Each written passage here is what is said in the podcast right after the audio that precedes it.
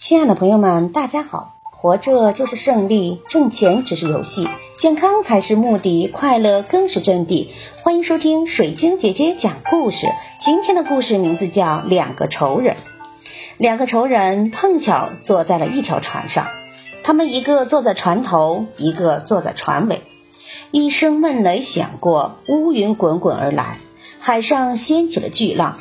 船在波浪上颠簸着，像一片树叶，随时都有沉没的危险。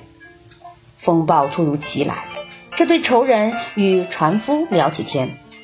坐在船尾的人问船夫：“喂，如果船要沉没，是哪一头先沉呢？”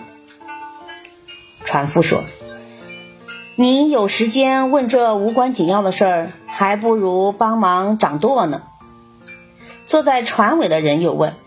这对我来说比什么都重要，请回答我吧。